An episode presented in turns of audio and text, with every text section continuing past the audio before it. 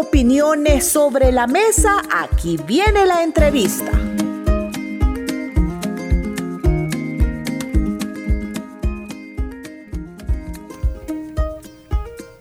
Bueno, como les habíamos contado más temprano, hoy hacemos un enlace hasta Guatemala con Ruth Eleonora López. Ella es abogada salvadoreña y es jefa, jefa jurídica anticorrupción y justicia de Cristosal. Y hoy pues está viviendo la experiencia de integrar grupos de observadores extranjeros en Guatemala, siendo parte viendo el proceso de elecciones en este país centroamericano y por eso vamos a compartir con ella en esta mañana. Buenos días. Buenos días Ruth y gracias por estar con nosotros una vez más. Muchísimas gracias, muy buen día. Para mí es un placer pues poder comentarle las experiencias y estar con ese público tan importante de Radio Restauración. Muchas gracias, Ruth. ¿Cómo, bueno, desde que usted llegó a Guatemala, cómo vio el ambiente entre las personas como parte del proceso electoral de los partidos políticos. ¿Cómo ha visto usted el ambiente en Guatemala? Pues fíjese que desde que llegamos eh, y con los antecedentes que ya teníamos de conocer otros procesos en Guatemala, se advertía eh, o era uno de los temores que hubiese una baja participación. Sin embargo, se ha mantenido sobre el 60% de participación. Esto es importante, en otras elecciones ha habido un 62% de participación más o menos, porque si lo comparamos, por ejemplo, con nuestro país, eh, nosotros tenemos un 50.25% fue lo que participó en, la última elección del 2021. Por tanto, este, sí, no, es menor, ¿verdad? Esa, diferencia. De ahí que también se había advertido algunas denuncias, em, digamos, de, fraude, había mucho temor por el respeto de la voluntad popular. Y yo creo que aquí hay que reivindicar mucho el rol de los organismos electorales temporales, es decir, de la integración de las mesas que se completó en tiempo, etcétera. Hubo nada más que algunos, sí, hubo algunos incidentes donde no se pudieron integrar las mesas por amenazas. Eh, debemos recordar que Guatemala es un país con eh, mucha conflictividad social, pero que además hay, mm, digamos, también diversos grupos irregulares en los territorios, en algunos territorios. Por lo tanto, también hubo expresión, hubo más de seis incidentes de conflictividad que llevaron en algunos casos a que se suspendiera temporalmente el proceso y en un municipio que incluso será diferido porque eh, por la situación de seguridad del lugar, ¿no? De ahí que em, estos 9.3 millones de, guatemaltecos que estaban habilitados para votar, que son aquellos que están empadronados, es una diferencia con nuestro país, porque en nuestro país eh, el empadronamiento ocurre a partir del documento único de identidad en el que se trasladan las bases de datos y el tribunal autoriza la incorporación. Aquí no, aquí hay un paso, digamos, previo, que es el paso del enrolamiento, donde el ciudadano debe acudir al tribunal para incorporarse. Así que hay más de 11 millones con DPI, que es como nuestro DUI, y de esos son más de 11 millones, solo 9.3 estaban empadronados. Y se había, como decía, temor de que no se fuese a tener una alta participación, pero ya comentaba algunos datos. De ahí que ha resultado también interesante el fenómeno del voto del exterior.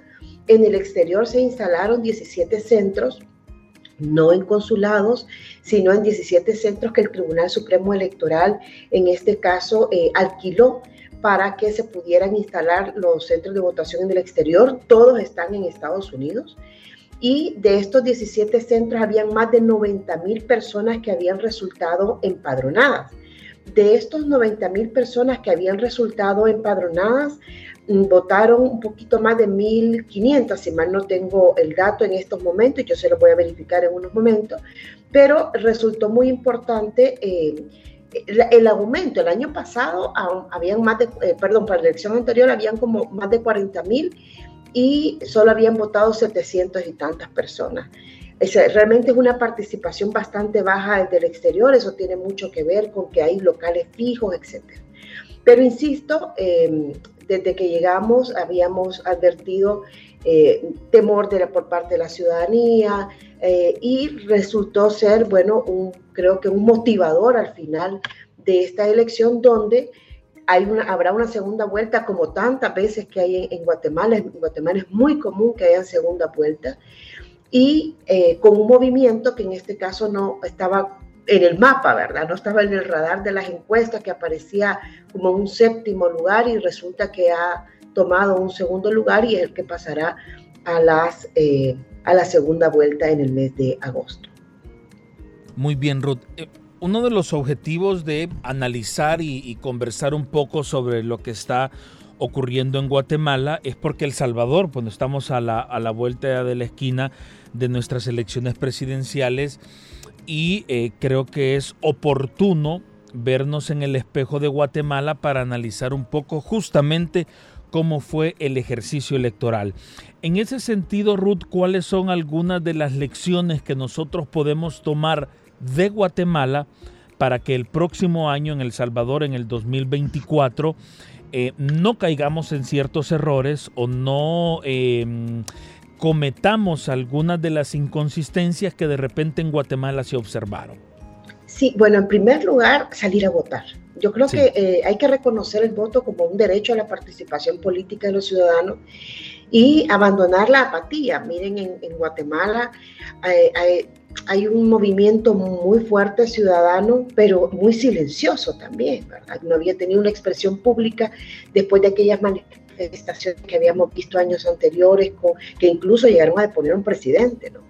En el caso de Guatemala, esto, insisto, no, no ha habido, eh, no había ninguna señal de que este movimiento emergente pudiese llegar a segunda vuelta y bueno, ya ven lo que pasó.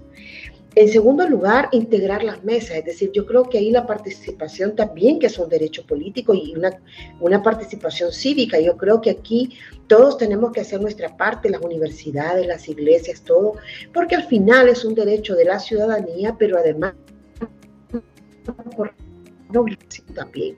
Es un deber de los ciudadanos y ciudadanas contribuir con el desarrollo democrático del país y por lo tanto hay que eh, involucrarse. Involucrarse puede ser a través justamente de la integración de las juntas receptoras de votos de las mesas electorales y aquí, eh, eh, o también como vigilantes de los partidos políticos, pero para quienes no tienen una participación política a través de los partidos y, y no quieren tampoco tener una vinculación con esto, pues también lo pueden hacer de una manera cívica ciudadana a partir de las mesas.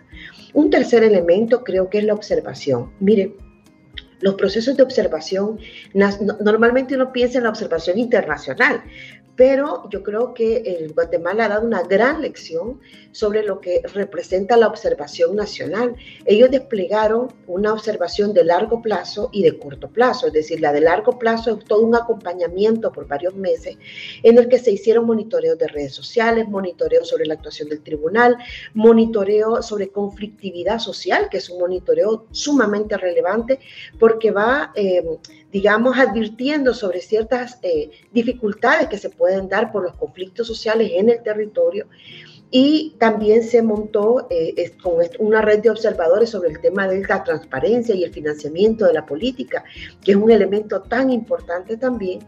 Y esto fue, los acompañó por varios meses, para terminar con una observación puntual el día de la elección, con más de 1.200 observadores desplegados tanto a nivel nacional y también hubo en eh, seis centros observados a nivel internacional, en Estados Unidos particularmente, sobre el que ya les comento que hubo nada más que 1.443 electores que eh, ejercieron el sufragio de más de 90.000. Entonces, eh, inscritos. Entonces, creo que esa elección de haber eh, hecho esa observación nacional, todo ese acompañamiento, una observación nacional que fue, eh, hay que decirlo, con, mucha claridad, fue integrada por organizaciones de la sociedad civil, en el caso guatemalteco, organizaciones de mucho prestigio y además con habilidades distintas, es decir, esa, ese, digamos, ese cúmulo de capacidades donde unas tenían experiencias en el monitoreo de redes sociales, otro en el monitoreo de medios de comunicación, otro en el monitoreo del financiamiento, y ha sido muy, muy rico esto.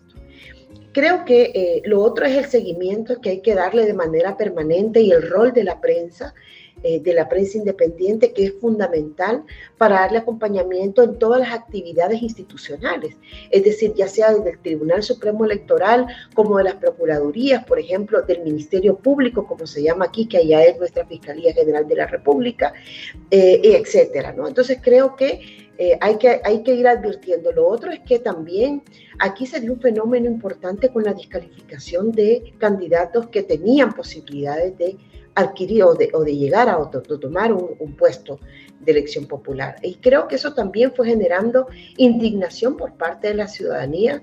Creo que la ciudadanía advirtió que eh, se estaba tratando de limpiar, ¿verdad?, el campo para que alguna opción política eh, pues llegara a ser, eh, estuviese en las preferencias, en las mayores preferencias de la población y al final, eh, pues esta misma opción ha quedado bastante relegada. Creo que estos son algunos de los elementos que habría que tener en cuenta, pero sobre todo la participación. Yo creo que voto masivo mata fraude aquí y en cualquier parte del mundo. Y en este caso creo que una de las grandes lecciones aprendidas por parte de los guatemaltecos es no, dejar nada por sentado, ¿no? Eh, cuestionar el poder, por supuesto, cuestionar al poder eh, y mantenerse vigilante. Y se demostró que Guatemala estuvo preparada para el voto electrónico o hubo aspectos que generaron desconfianza? Nosotros, ellos tienen una, es, es diferente, el, los sistemas son distintos. Aquí el voto, todos los votos observados ayer, todos los centros de votación observados son votos presenciales, son votos eh, ni siquiera con, con, con asistencia. Eh, electrónica, sino directamente con voto y papeleta manual. En el caso del exterior también fue con voto y papeleta manual. Eh, y bueno, los, los, ciudadanos tienen este mecanismo, ¿verdad?, de verificar eh, eh, con, con la papeleta, con el acta, etcétera, cómo se va desarrollando el conteo.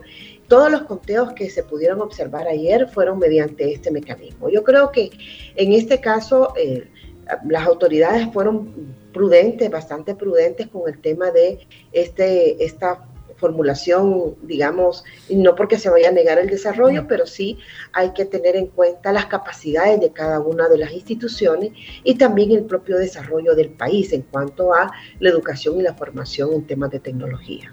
Ruth, ¿cómo estuvo la participación de los medios de comunicación, de la prensa nacional e internacional, sabiendo que eh, siempre el, estos medios de comunicación eh, son una vía por la cual la población suele mantenerse informada, eh, suele mantenerse enterada de lo que está ocurriendo en otras zonas donde quizás ellos no pertenecen y que tanto acceso y libertades tuvieron los medios de comunicación. Ayer hubo algunas denuncias por parte de algunos medios de comunicación de que se les impedía hacer las coberturas dentro de los centros de votación. Eso desde muy temprano empezaron a reportarse, eh, incluso con algunos observadores también de esta red de observadores que ya les comentaba.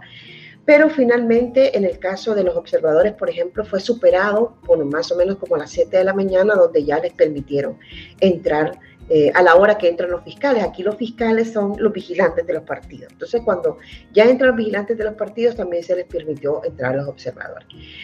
Ahora, en el caso de los medios de comunicación, insisto, hubo también algunas dificultades que en algunos casos fueron superados en su momento.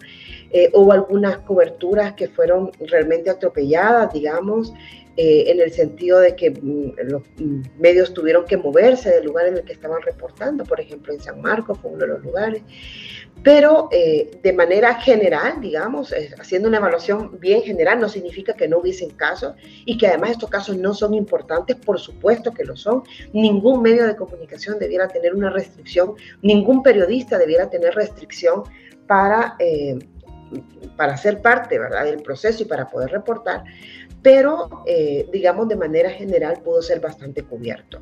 Yo tengo una observación particular sobre la gestión del proceso, que fue señalado ayer, incluso yo lo ponía en mis redes sociales, y es que eh, hay, hay, una mala, para mí, una mala disposición, no en todos los lugares, pero sí en muchos lugares, sobre los anaqueles de votación. Ellos tienen anaqueles, digamos, de hierro, son, son estructuras de hierro, y que tienen cuatro caras. Entonces eso a veces impide por el lugar en el que está la junta receptora de votos, la mesa de votación, que pueda tener realmente una secretividad del sufragio. Y esto se puede dar, puede dar lugar eh, a temas de compra de votos, por ejemplo, que fueron algunas de las denuncias que también hubo en su momento, eh, compra de votos o amenazas, por ejemplo, alguna persona que pueda ser eh, amenazada o accionada para el ejercicio del sufragio o por haber votado de una manera determinada, porque creo que mm, falta todavía mejorar ese elemento por parte del Tribunal Supremo Electoral, ya sea por el, diseño que tiene el, el, anaquel y o por la disposición de los anaqueles en el centro de votación. Hay que llamar la atención sobre algo. Nosotros tenemos, por ejemplo, se, eh, se privilegia la entrada en las aulas de las, las, mesas electorales. Ayer, de lo que pudimos observar, solo un centro tenía eh, sus, dentro de sus aulas el, el la mesa electoral, ¿verdad? La Junta Receptora de Votos constituida. Y esto pues también es un poco, digamos, deja al tema de la lluvia, deja algunos riesgos al tema de la lluvia, al tema de, de, esta visibilidad que también estoy comentando sobre el ejercicio del sufragio de los guatemaltecos. Comportamiento de los candidatos, de los partidos políticos que ellos representan, ¿respetaron las leyes electorales?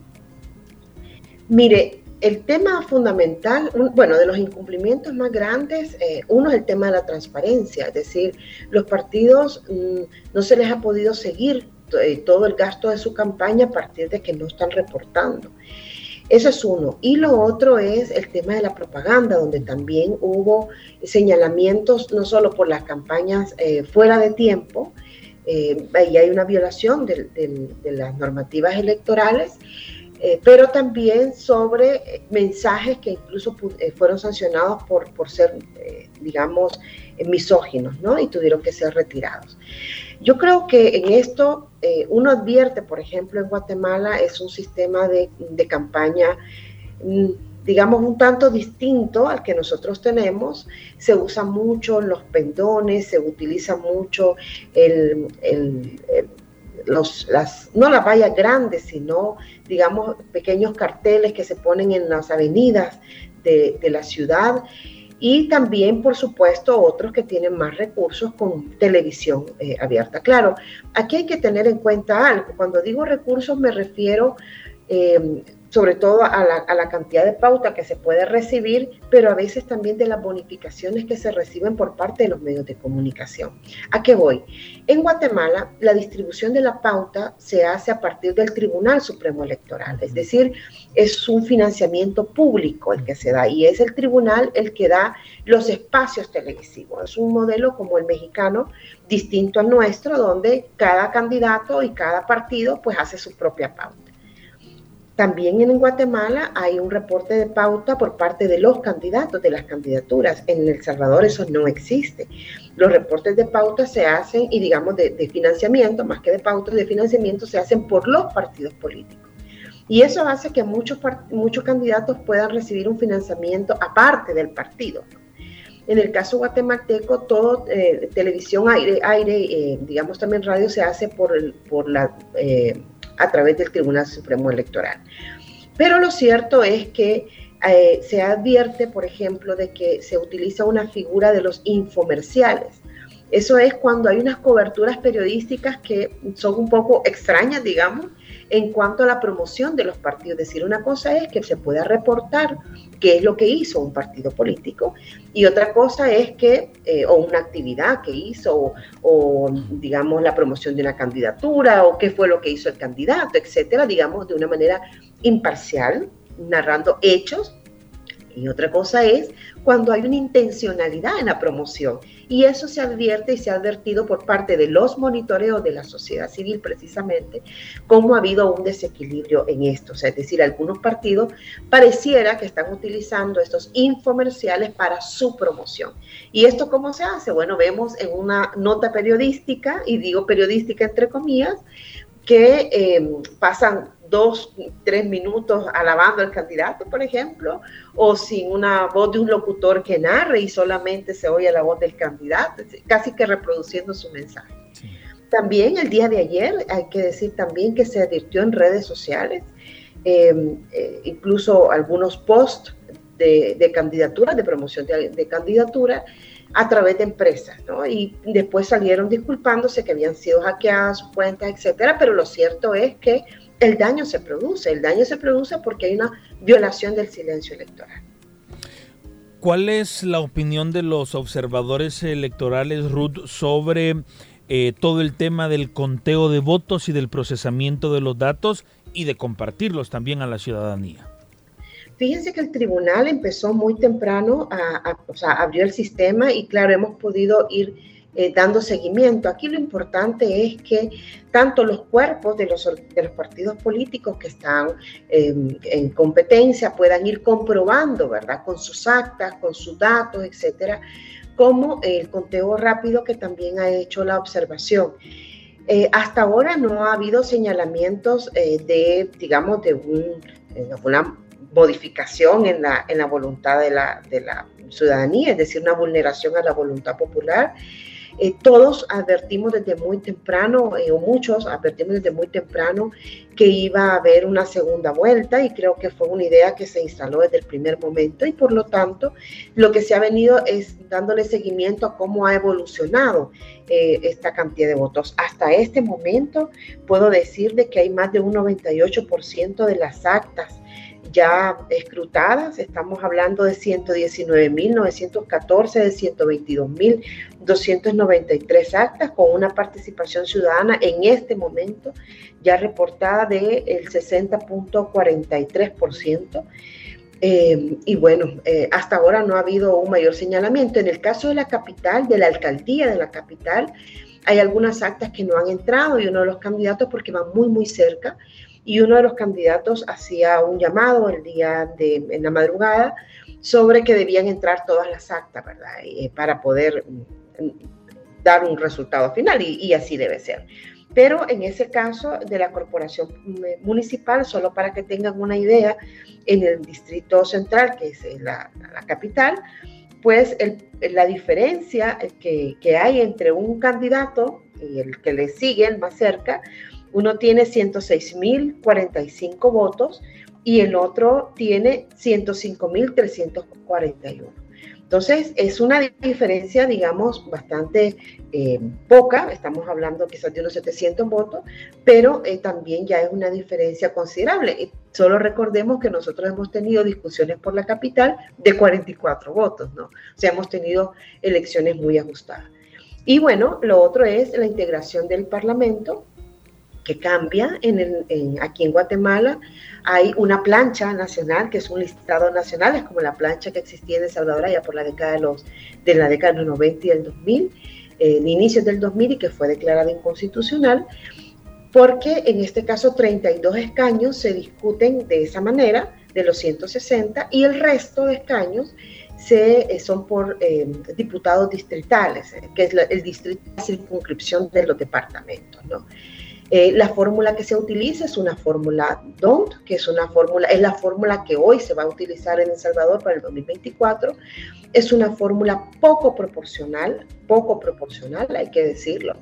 Y esto lo que significa es que la correspondencia entre los votos obtenidos y los escaños obtenidos em, es dispar, ¿verdad? No, no es proporcional, no se corresponde. Entonces, a, digamos, a, pocos votos, digamos, o a menos votos, mejor digamos, a menos votos, les corresponde a los partidos mayoritarios mayor cantidad de escaños. Cuando lo que debiera ser es que a igual cantidad de votos, igual cantidad de escaños. Bueno, Ruth, ya casi para finalizar, a mí me gustaría que nos explique usted un término que últimamente está presente dentro del análisis de elecciones, comportamiento luego de los gobernantes, el término de autoritarismo.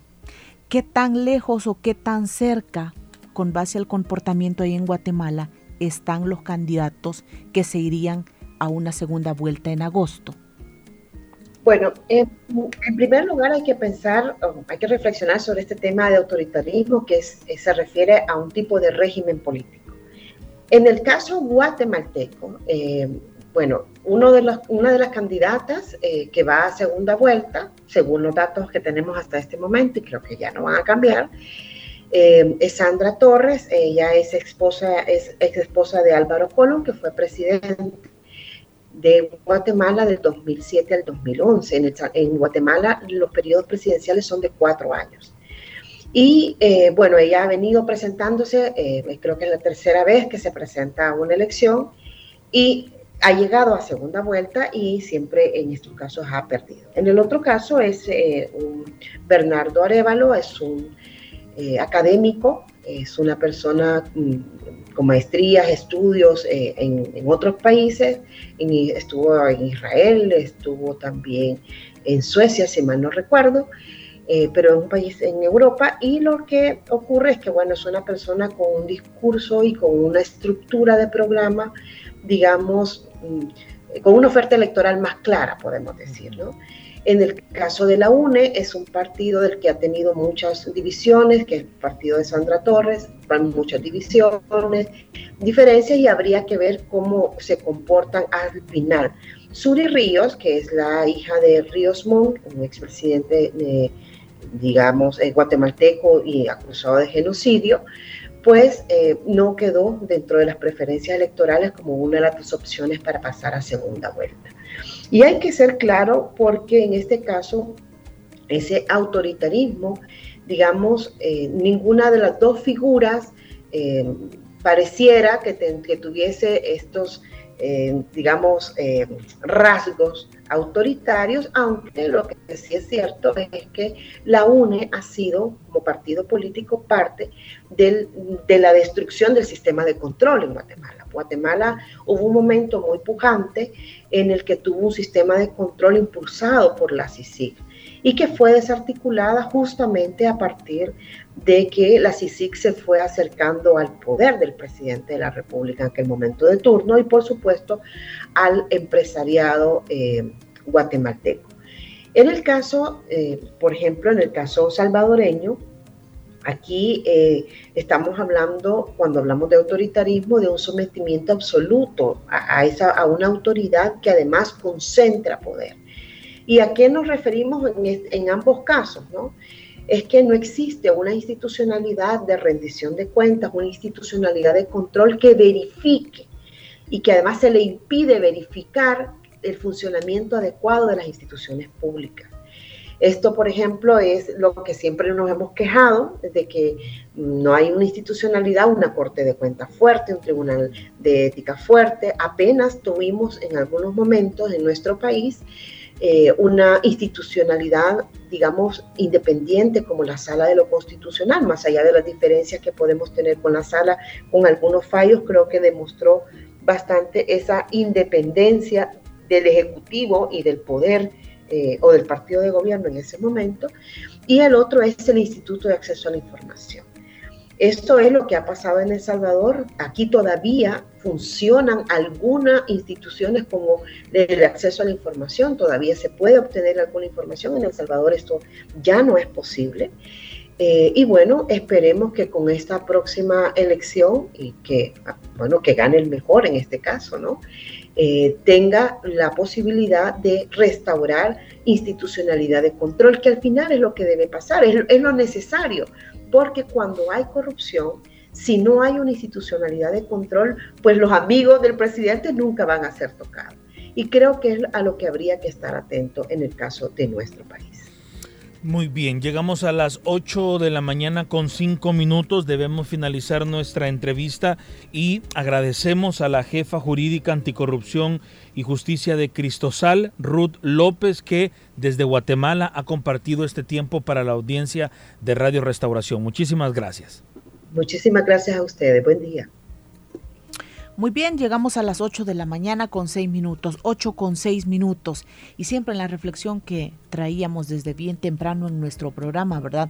Hay temas, hay temas que tal vez algunas personas eh, necesitarán como un poco más de paciencia para ir digiriendo, aprendiendo mejor, pero es importante que desde ya nos vayamos involucrando, entendiendo términos, entendiendo posiciones, las realidades que nos envuelven, ¿verdad? Como país, realidades como Centroamérica. Yo creo que todo esto nos puede nutrir para llevarnos a nosotros a tomar mejores decisiones.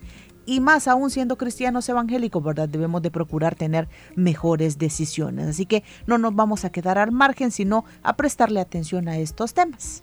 Y mm, sacando una imitación de lo bueno, de lo bueno de lo que está ocurriendo en nuestros países hermanos, y esto de países hermanos no es un decir, por ejemplo, en el caso de Radio Restauración, tenemos mucha audiencia en Guatemala, eh, eh, con mucha más propiedad podemos decir eh, que somos países hermanos. Entonces, imitar lo bueno y poder hacer las correcciones de aquellas cosas que se pueden mejorar para que experiencias del país vecino, experiencias negativas del país vecino, no vayan a ocurrir en nuestro país porque nuestra sociedad se merece lo mejor porque nuestra sociedad se merece que estos procesos electorales sean transparentes, sean justos, sean apegados a la verdad y que se respete la decisión de cada una de las personas que nos están escuchando y de nosotros que estamos aquí en cabina. Y hoy que, que, mencionas eso, la cantidad de personas movilizándose para votar, ¿verdad?